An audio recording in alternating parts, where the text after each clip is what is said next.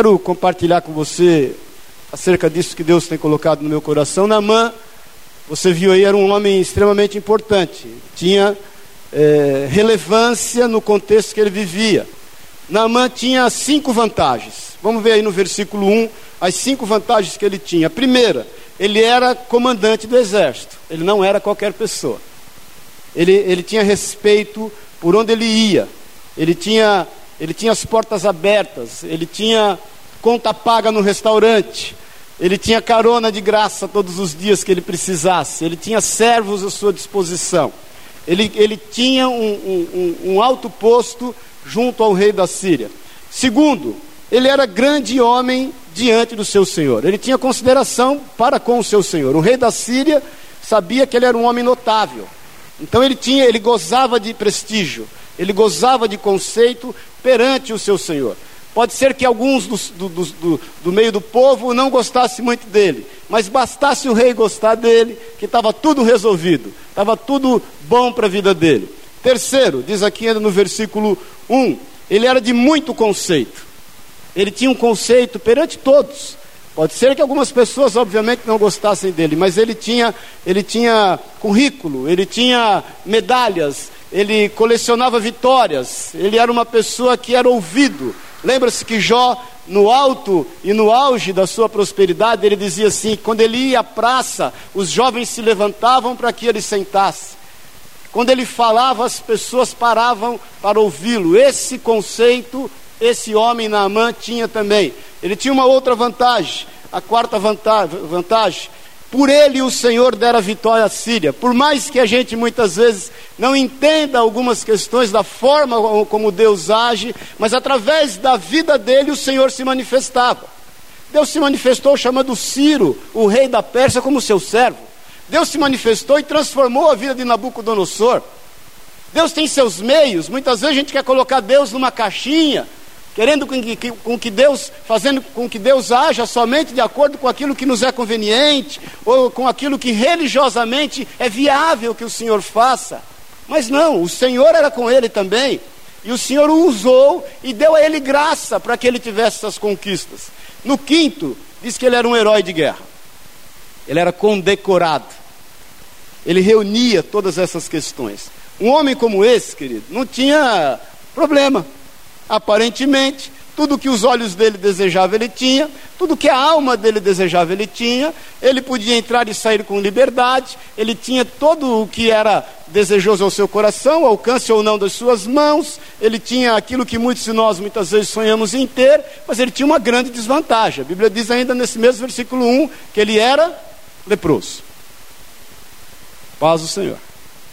Muitas vezes, querido, nós achamos que as vantagens são maiores ou melhores que a desvantagem.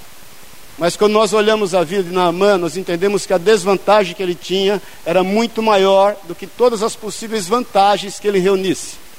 Porque Deus tem seus meios. A palavra de Deus diz que ele tem prazer na casa do luto do que na casa das festas. O Senhor tem prazer num coração quebrantado e contrito, ele não rejeita. A palavra de Deus diz que ele não pisa a cana que fumega. Por muitas vezes nós estamos um tanto quanto reflexivos acerca das desvantagens que temos, mas nós não estamos é, totalmente antenados em relação àquilo que Deus está fazendo a partir da desvantagem que temos. Se Naamã não tivesse essa desvantagem, querido, ele jamais conheceria o Senhor como ele conheceu. Existem algumas desvantagens na nossa vida que nós não podemos pegar atalho. Nós não podemos caminhar querendo passar por cima de alguns momentos e propósitos que o Senhor quer que a gente enfrente, porque Ele quer manifestar a glória dele através da nossa vida. Nós temos que parar de murmurar, de reclamar, de querer que o Senhor abrevie algumas situações da nossa vida. Aproveite o momento, querido. Aproveite o instante. Dê glória a Deus pela desvantagem. Entenda que Ele é um Deus de propósito, que Ele há de manifestar-se. Ninguém gosta de viver em desvantagem. Paz o Senhor. Quem algum dia aqui deu glória a Deus pela desvantagem? Pisca aí, não precisa nem levantar a mão que é para não te expor. Você nunca vai dar glória a Deus pela desvantagem que eventualmente você está enfrentando. Mas você pode ter certeza que o Senhor tem um propósito. A Bíblia diz que todas as coisas cooperam, concorrem conjuntamente para o bem daqueles que servem a Deus. Então a primeira coisa que eu quero que você entenda é que não adianta você reunir uma série de vantagens que ela vai te levar do nada para lugar nenhum. Mas ao menos uma desvantagem que você tenha na sua vida, você pode ter certeza que Deus tem um propósito em relação a ela, para mudança na tua vida, para influência na tua eternidade, para mudança acerca e ao redor de todas as pessoas que você tem convivido. Nós estamos entendendo isso, irmão? Amém, querido? Então dá um glória a Deus pela tua desvantagem. Nós temos a desvantagem aqui, hein? Agora, Naamã não olhava para a sua desvantagem como algo que Deus poderia fazer na vida dele, ou como um meio, um caminho, uma direção. Óbvio, ele não entendia. Um homem sem Deus, querido, aquela lepra, ela nada mais representava do que o coração dele.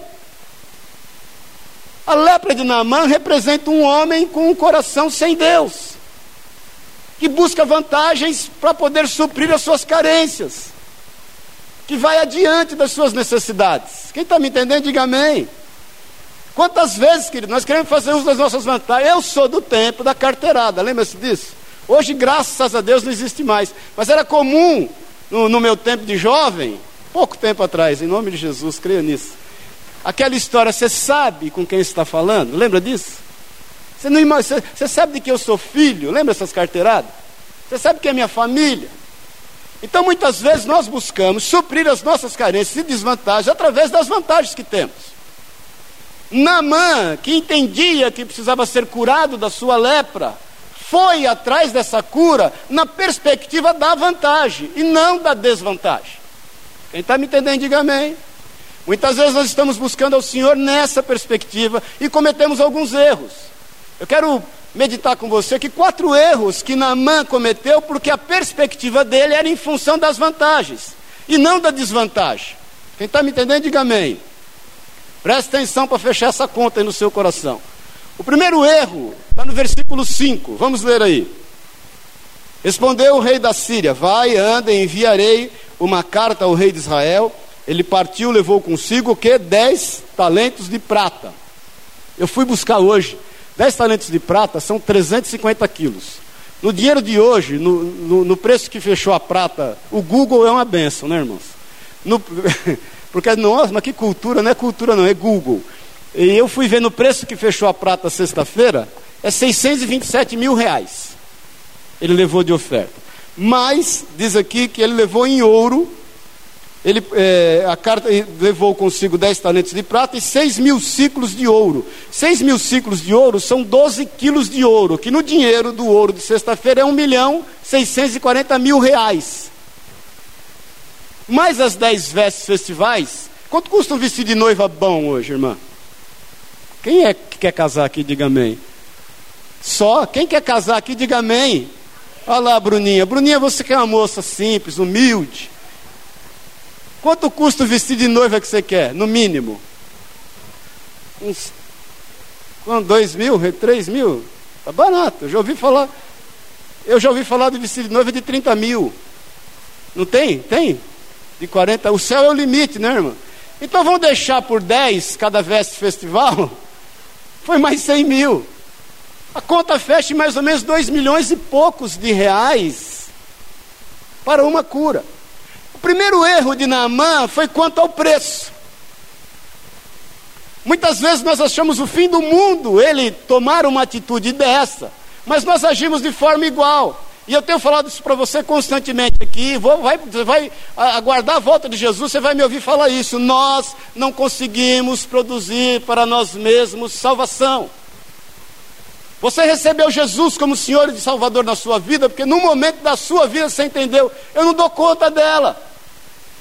Porque eu não consigo produzir alegria para mim, eu não consigo produzir felicidade para mim, eu não consigo produzir paz para mim. O que eu consigo produzir para mim é meramente prazer que se passa muito rapidamente. Quando eu começo a desfrutar dele, ele foi embora. Então, muitas vezes, em busca da nossa cura, em função das vantagens que temos, nós erramos quanto ao preço. Porque temos atributos de religiosidade. Irmão, você vai orar e jejuar, não é para poder convencer Deus a te abençoar, é para quebrar a tua carne e estar sensível à direção que o Senhor tem para a tua vida. Nós não estamos aqui para determinar aquilo que Deus tem que fazer. O Senhor não é refém da sua justiça. Paz o Senhor. A justiça de Deus é em função da sua fidelidade, porque ele age na legalidade, mas ele não é refém da sua justiça. E não há o que a gente venha a fazer que venha mover o coração de Deus em favor disso. O coração de Deus se move em relação a nós pela sua graça pelo seu amor, porque o maior preço foi Ele quem pagou. Foi Jesus Cristo que morreu na cruz do Calvário, a cruz que era tua, que era minha, e Ele subiu nela e pagou nela um preço de vida, e Ele se fez morte para que nós tivéssemos vida. Ele se fez pobre para que nós fôssemos ricos. Então nós não podemos errar quanto ao preço, querido. Naamã achou que certamente qualquer um se impressionaria com aquele valor. Era um bom valor. Mas a cura que vem de Deus não tem preço. Ela não requer nada de você, ela só requer um coração quebrantado. Ela não requer vantagem, muito pelo contrário, ela faz uso da desvantagem. Nós estamos entendendo isso, irmão? Porque muitas vezes nós estamos um tanto quanto religiosos no agir de Deus na nossa vida.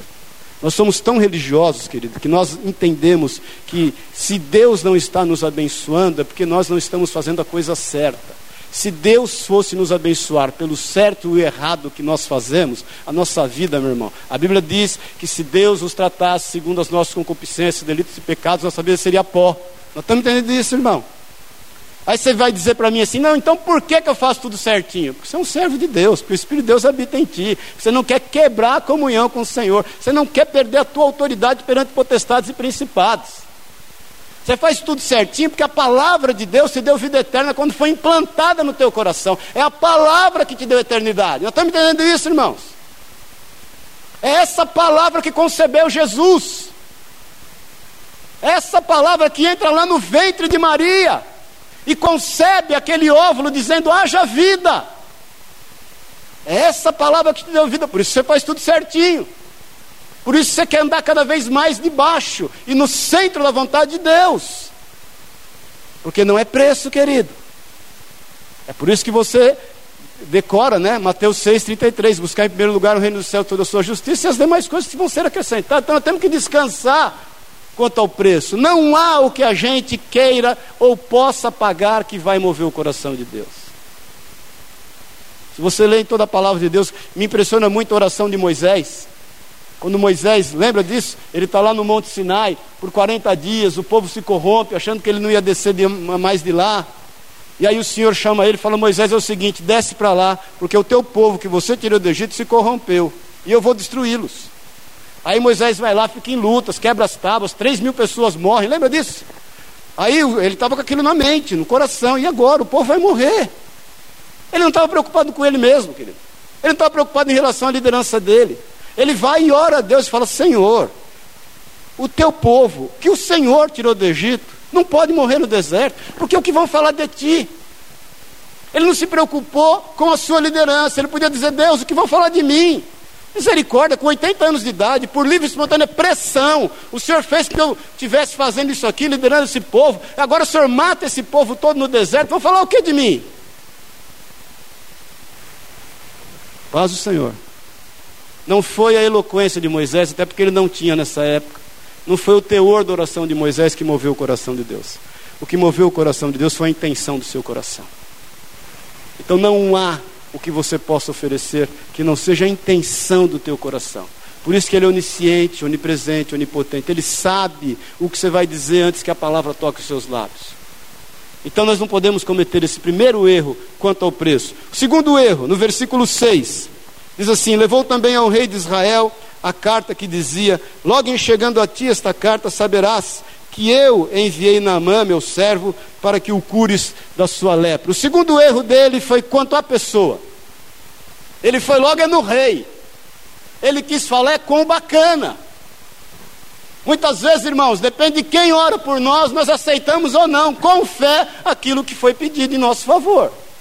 Paz o Senhor. Muitas vezes nós estamos atrás é da irmã Batata. Eu gosto da irmã Batata, quando ela ora é batata que acontece.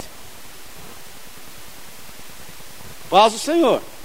Nós erramos quanto a pessoa. Nós erramos quanto aqueles a quem Deus quer usar, querido. Os grandes milagres que nós vivemos na nossa vida veio de quem nem nós ao menos imaginávamos. e da forma como nós nem sequer pensávamos. Por quê? Porque Deus é poderoso para fazer infinitamente mais do que aquilo que vimos e que pedimos ou pensamos. Então nós não devemos estar enganados quanto à pessoa. A Bíblia diz que toda boa dádiva e todo bom dom perfeito vem de Deus. Naamã, quando vive o milagre, vem a reconhecer isso lá no versículo 15. Leia comigo na parte B do versículo 15. Ele reconhece, depois que a ficha cai, ele diz: Eis que agora reconheço que em toda a terra não há Deus senão em Israel. Então, olha aqui para mim, meu irmão: quem Deus vai usar, eu não sei, mas eu sei que Ele vai mover na tua vida. Nós estamos, nós, a gente não está se importando quanto a quem. Eu sempre falo, irmão, você quer ouvir a palavra de Deus, você quer ouvir algo de Deus. Quando Deus quer falar com você, Ele bate na porta da tua casa. A gente não precisa estar correndo atrás de profeta, querido. Amém, irmão? Deixa o Espírito de Deus ministrar teu coração. Todos nós temos sede de ouvir uma direção de Deus. Mas você não precisa correr, é o Senhor quem vai vir te visitar e te falar. Eu já encontrei com pessoas no meio da rua que eu nunca vi na vida, de repente me parou e me entregou uma palavra. É de Deus, velho. Como eu já recebi palavras de pessoas que eu achei que poderia ser tremendamente usado por Deus e não se cumpriram. Então nós não temos que fazer, querido, a acepção de pessoas. Nós temos que parar de ser seletivos. Quanto ao mover e o agir de Deus, o Senhor não falou pela burra de Balaão? Não falou a Balaão pela burra? Não falou pela mula? Falou ou não falou, irmão? Então fala para o teu irmão, esse está melhorzinho do que Balaão. Porque eu estou aqui falando com você e nem mula sou. Então nós não podemos errar quanto a pessoa, querido. O nosso socorro vem do Senhor, que criou os céus e a terra, não dormita nem pestaneja o santo de Israel. Não é porque o fulano pregou, o ciclano, o trajano, seja lá quem for, não é isso não, irmão. Muitas vezes nós vivemos isso. Nós vamos a um culto e perguntamos: quem vai pregar? Paz o Senhor. Paz o Senhor. Deixa o Espírito de Deus falar no teu íntimo. Irmãos, quando o Senhor está usando alguém para ministrar você a palavra, um versículo basta para encher o teu coração. O irmão pode falar tudo errado, nós fumos, nós vai, se der certo, nós volta. Deixa o Espírito de Deus falar, ele não erra. Nós temos que ser tementes quanto à Sua palavra. Amém, querido? É óbvio que há pessoas com quem nós nos identificamos mais, glória a Deus por isso. Mas o fato de alguém que nós não identificamos tanto estar ministrando, ou nos trazendo uma palavra, ou nos dando uma direção, não quer dizer que ele não seja usado pelo Senhor. Toma cuidado quanto a essa seletividade que muitas vezes você tem enfrentado, porque nós estamos errando quanto às pessoas. Por quê? Porque nós estamos gozando de algumas vantagens. Terceiro erro, no versículo 11. Presta atenção aí, quem está vivo, diga amém. Naamã, porém, muito se indignou. E se foi dizendo: Pensava eu que ele sairia ter comigo ao teatro que o cara montou na mente dele por-se-ia de pé, invocaria o nome do Senhor seu Deus, moveria a mão. Parece a cena do filme Os Dez Manda, do, do, da novela Os Dez Mandamentos, todo mundo esperou aqui esses dias ansiosamente, né? Eu mesmo não vi. Eu vi os Dez Mandamentos no Cine Paysandu na primeira com Charlton Heston. Quem lembra disso? Eu tinha uns 11 anos de idade. Né? O Márcio, é Márcio já tinha visto três vezes, né, Márcio, quando eu vi. Não, é verdade por-se-ia de pé, invocaria o nome do Senhor seu Deus, moveria a mão sobre o lugar da lepra e restauraria ao leproso. Namã erra quanto ao seu orgulho. Sabe o que eu tenho pensado muito, irmãos, ultimamente? O como a gente quer ser respeitado. Como é que você quer ser lembrado na vida? Fala para mim. Paz do Senhor. Você quer chegar chegando às vezes, não é isso? Você já percebeu que a forma que nós buscamos em querer ser respeitado é que tem movido a nossa vida. Tem gente que quer ser respeitado pelo dinheiro que tem na conta, pelo carro que anda. Paz do Senhor. Pelo quanto de empregado ele tem. Tem gente que gosta de ser respeitado pela roupa que veste, senão não tinha existido o lançamento das grifes, né? Se as pessoas não gostassem de respeito em função à roupa que tem, não, ninguém consumia marca. Não estou falando que eu tenho alguma coisa contra a marca, amém, irmãos? Tenho nada contra. Mas a questão é onde está o nosso coração. Se a marca tem um bom caimento, se é um tecido exclusivo, se é bacana, tudo bem, glória a Deus. Mas se comprar só por causa da marca, aí misericórdia, que Deus tenha misericórdia da sua vida. Compra por causa do preço, por causa da marca não. Mas nós erramos muitas vezes em função de como a gente quer ser respeitado, de como a gente quer ser lembrado. Irmãos, nós temos tanta carência emocional que nós achamos ruim quando as pessoas não nos recebem segundo aquilo que a gente programou no nosso coração. E eu tenho te falado várias vezes que as nossas frustrações são resultados das nossas más expectativas. Então aquele homem veio naquela expectativa, eu vou chegar lá, olha bem a oferta que eu tenho, afinal de contas, olha as vantagens que eu tenho, e eu vou ser bem recebido como eu sou em qualquer lugar. E se vou chegar lá, essa pessoa vai me receber e vai levantar as mãos, e vai ter barulho de zinco no fundo, com sonoplastia, vai ter nuvem de fumaça, e aí de repente ele toca a mão, invoca o nome do seu Deus, o seu Deus vem falar comigo, eu vou ser curado. Chega lá, frustrou, o rabo veio no meio das pernas. Então vale uma reflexão do como a gente quer ser lembrado dia na vida e do como a gente, de forma inconsciente, exige que sejamos aceitos. Ou de que maneira a gente quer ser recebido. Eu vejo, às vezes, eu já vi irmão sair da igreja, porque eventualmente o pastor não deu a ele a paz do Senhor. Passou por ele e não cumprimentou. O, o infeliz do pastor está com tanto problema na cabeça, está com tanta preocupação com a irmã Cotinha, que está brigando com o marido, com o filho da irmã Zilda, que está com problema, e de repente ele passa pelo irmão e esqueceu de dar paz do Senhor para o irmão, ponto, o irmão vai embora da igreja. Eu já falei para vocês uma experiência que eu tive com uma irmã em Pouso Alegre, que falou que ia sair da igreja, porque ficava o diácono na porta, e ela falava assim: Não dá, pastor, eu vou sair da igreja porque o diácono me olha feio. Falei para vocês, né? E eu falei, irmã, não é que ele olha, ele é feio, é o jeitão dele, ele nasceu desse jeito. Eu não sei como conseguiu casar essa, tranqueira que está aí. Mas às vezes nós erramos quanto a essa expectativa de como vai ser suprida as nossas carências, querido. Nós temos que nos colocar nos nossos lugares, irmãos.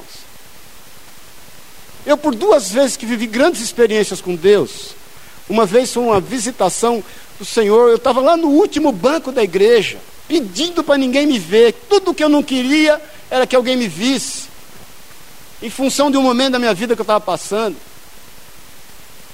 Outra vez, da mesma maneira, tudo que eu não queria é que alguém me visse. Uma irmã para a pregação dela, era uma americana, e me chama na frente. Tudo que eu não queria. E que Pedro nos aconselha em 1 Pedro 5: humilhai-vos debaixo da potente mão de Deus, para que Ele, ao seu tempo, nos exalte. Nós estamos entendendo isso, irmãos? Então nós não temos que errar quanto essa questão da expectativa quanto essa questão do nosso orgulho no nosso coração.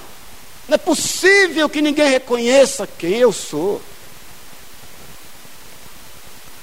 Paz do Senhor. Uma vez teve um evento numa igreja grande, e os irmãos, tementes a Deus, servos de Deus, deixaram alguns, alguns bancos reservados para pessoas, não. Pessoas, sei lá quem, estão reservados. Aí chega um irmão lá e vai logo e senta no banco, e ele não era um dos esperados para sentar naquela cadeira.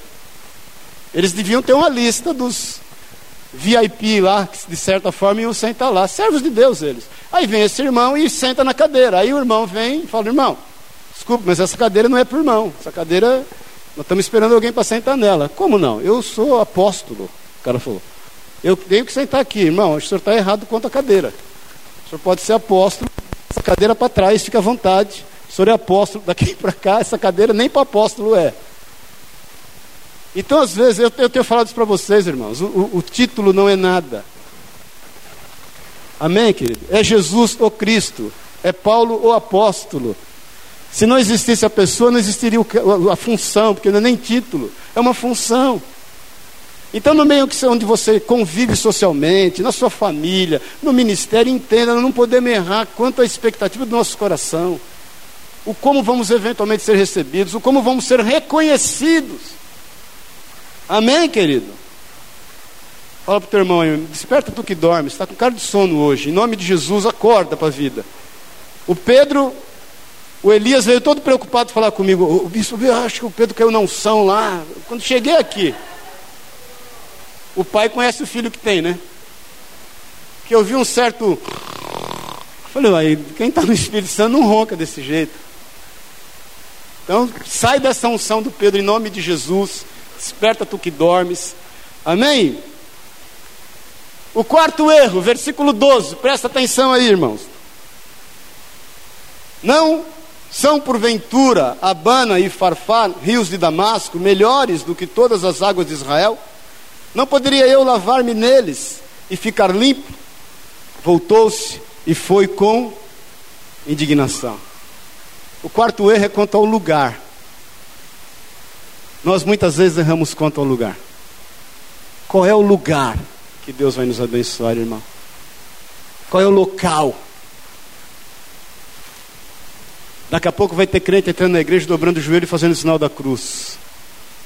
Isso aqui só é igreja quando a gente está aqui, irmão. Quando a gente não está aqui, não é nada. É um prédio. Paz do Senhor. Nós erramos quanto ao local. E quando nós erramos quanto ao local, obviamente nós erramos quanto à forma, quanto à maneira que Deus vai agir.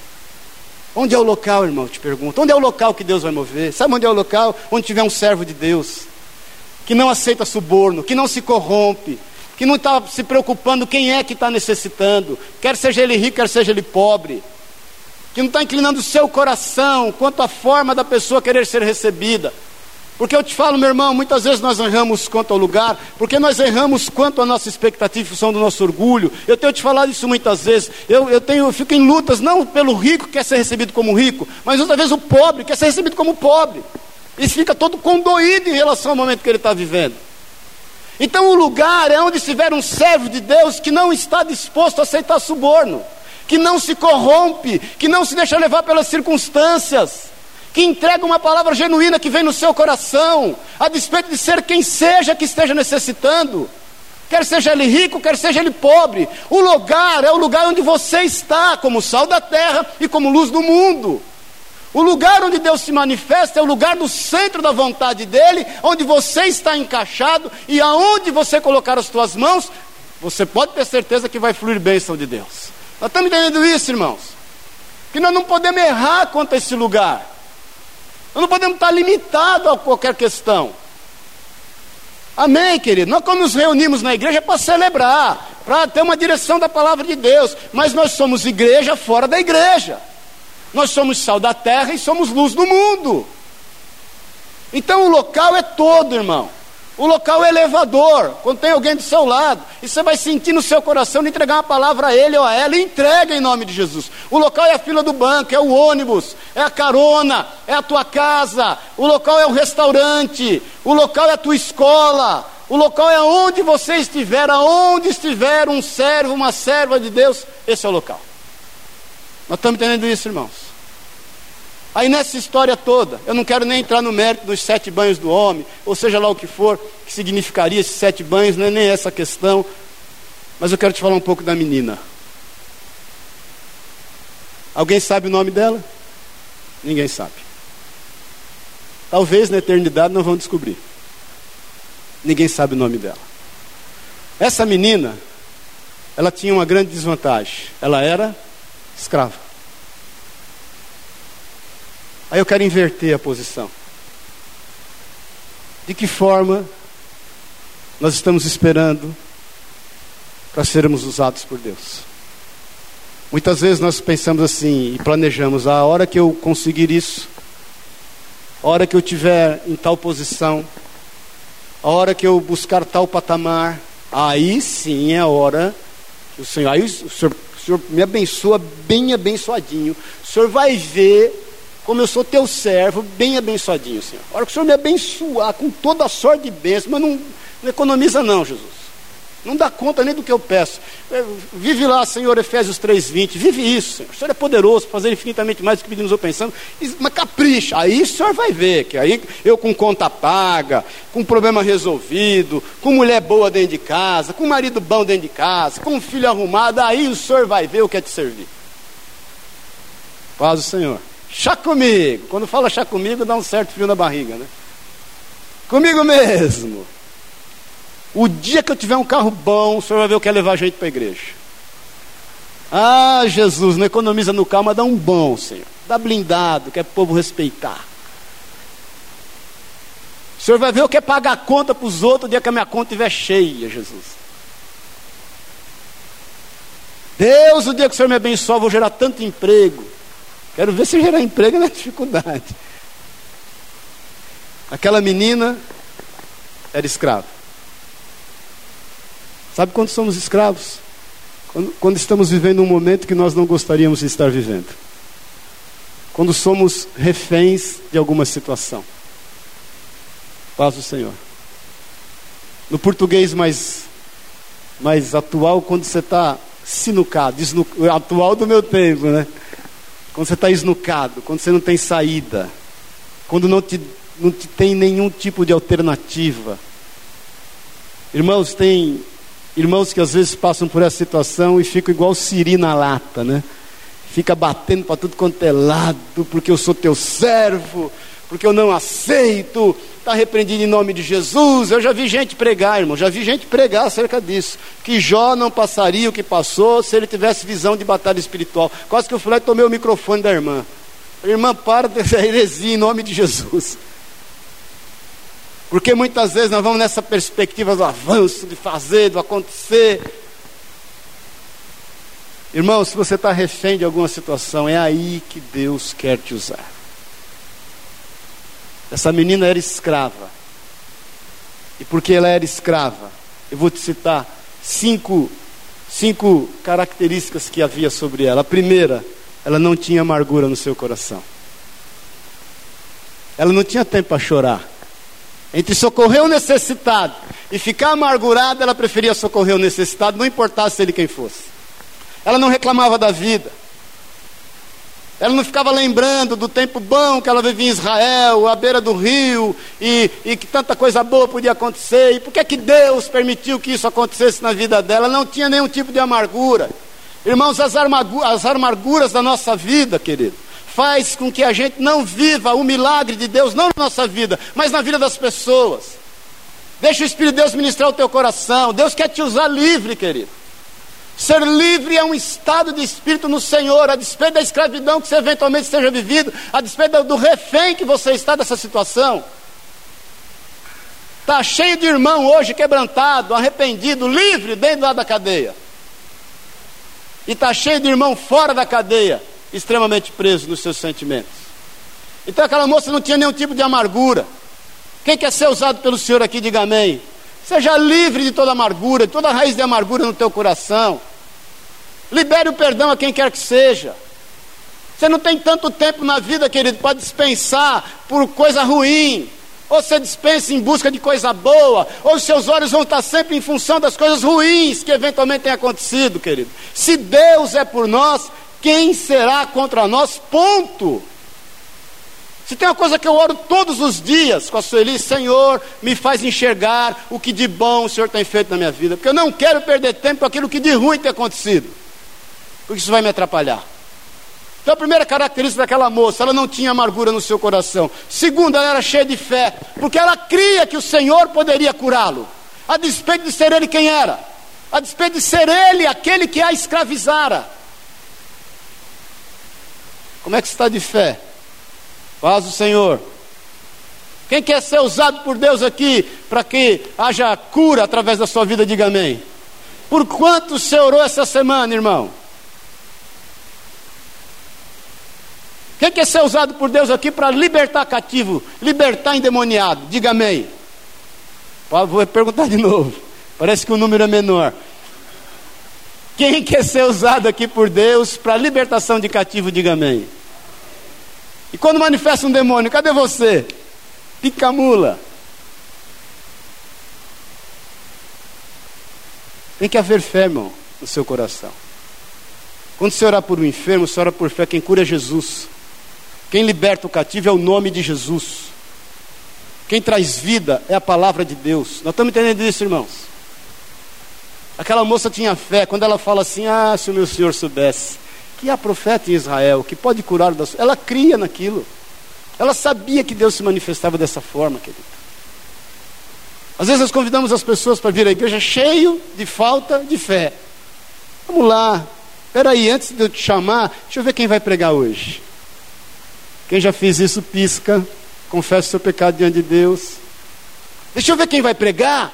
Aí vai depender de quem vai pregar. Eu vou convidar ou não a pessoa para estar na igreja, para ouvir a palavra de Deus. Isso é falta de fé. Falta de fé. Terceira coisa, para a gente terminar. Ela era cheia de compaixão. Quando ela olha aquele leproso, ela fala: Puxa vida, a dor dele dói em mim. Deve ser difícil ter lepra. Irmãos, se não houver compaixão na nossa vida, nós vamos estar orando pela França esquecendo de Mariana. Ou nós vamos estar orando pela França e Mariana e vamos esquecer do nosso vizinho.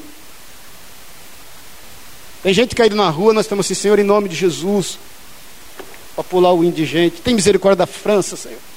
Ajuda lá o povo de Mariana. As pessoas estão morrendo do nosso lado, querido, nós não estamos tendo compaixão. É nós orarmos ao Senhor e falar, Senhor, me dá sensibilidade quanto à necessidade das pessoas. Amém, irmãos? Mais duas. Ela era doadora. Ela tinha prazer em entregar aquilo que lhe fora confiado. É dando que se recebe. Dá, dar-se-vos-á, boa medida, recalcada, sacudida, transbordante, também darão a voz. Não retenha, querido. Às vezes nós estamos retendo porque nós somos seletivos.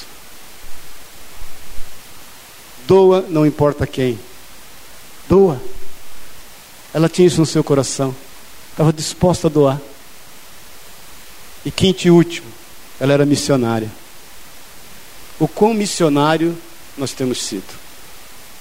Vamos ficar em pé em nome de Jesus. O quão missionário nós somos.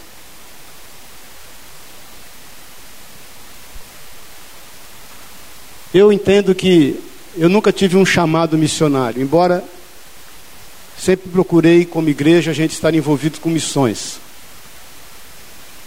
Eu entendi isso definitivamente na minha vida quando eu fui para a África. Eu fiquei lá no Senegal, Guiné-Bissau e Gâmbia. Eu voltei de lá entendendo que eu era um inútil e que se tinha um chamado que não era meu, era de missionário.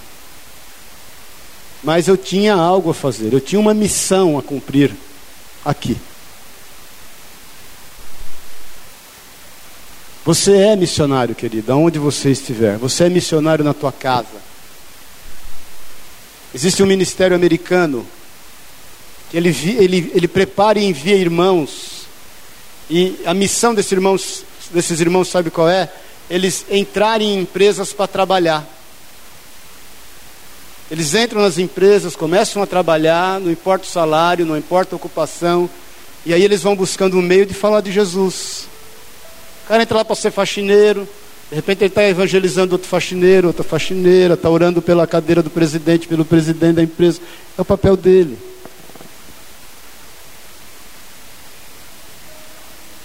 Deus te chamou com uma missão. E a última coisa que eu quero te falar dessa moça. Se existia algo extremamente contagioso e que todo mundo evitava naquela época, era a lepra. Aquele homem só convivia em sociedade por ser ele quem era, porque o leproso tinha que viver na cidade dos leprosos. Ele não tinha afeto, ele não tinha proximidade de ninguém, ele não podia estar com ninguém, porque a lepra era altamente contagiosa. Agora o que me chama mais atenção, sabe o que é, queridos? A lepra não pegou aquela menina, mas o amor da menina pegou nele. Rebassuri canta A lepra não contagiou ela, mas o amor dela contagiou ele. Jesus, em João 17, ora a nosso respeito e diz: Não peço que os tire do mundo, mas que os livre do mal. A lepra não vai te contaminar, querido. O mundo não vai te contaminar, meu irmão. Mas você vai contaminar esse mundo com o amor de Deus que está na sua vida. Eu sempre falei para a Sueli que nós não criamos filhos para calamidade, como diz a palavra de Deus. Mas também nós não criamos filhos para não conviver socialmente onde quer que eles estejam. Eles têm que, eles têm que conviver. E eles têm que levar ali a diferença como servos de Deus. Eu nunca falei para um filho meu, não anda com fulano, não anda com ciclano, é que ele vai, anda. E contagia ele positivamente em nome de Jesus. Óbvio que nós tomamos, tomamos os cuidados, óbvio. Vamos deixar o óbvio de lado. Quando eu penso no risco que aquela moça tomava e passava, se eu fosse pai dela e mãe dela, ia falar: sai dessa casa, minha filha.